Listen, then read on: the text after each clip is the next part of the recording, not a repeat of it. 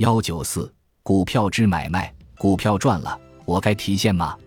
亏了，我该守着还是认亏走人？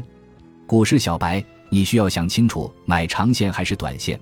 三宝，今年以来，这股市跌跌不休，少有反弹，而且成交量也萎缩到了地板上，有人离场，有人入场。每次看到股市在跌，我都发狠说：一旦反弹，我马上割肉走人。但是，一旦反弹起来，我又抱着是不是能够再多反弹两天，让我以更高一点的价位来割肉，少亏一些的期望。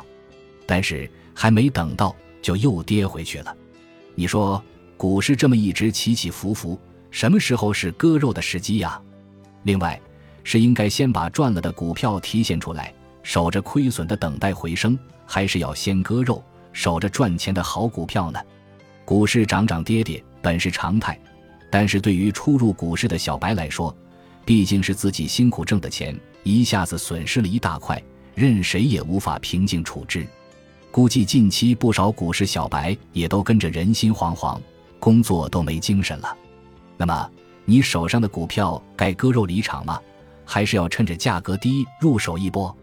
这个要从长线或者短线心态聊起。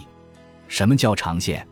长线是指对某只股票的未来发展前景看好，不在乎股价一时的涨跌，在该只股票的股价进入历史相对低位时买入股票，做长期投资的准备。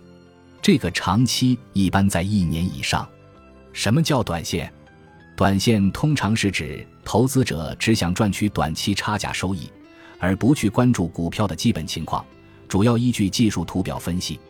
一般的投资者做短线，通常都是在一个星期或两个星期以内的时段，甚至有的以两三天为限。一旦没有差价可赚或股价下跌，就平仓一走了之，再去买其他股票。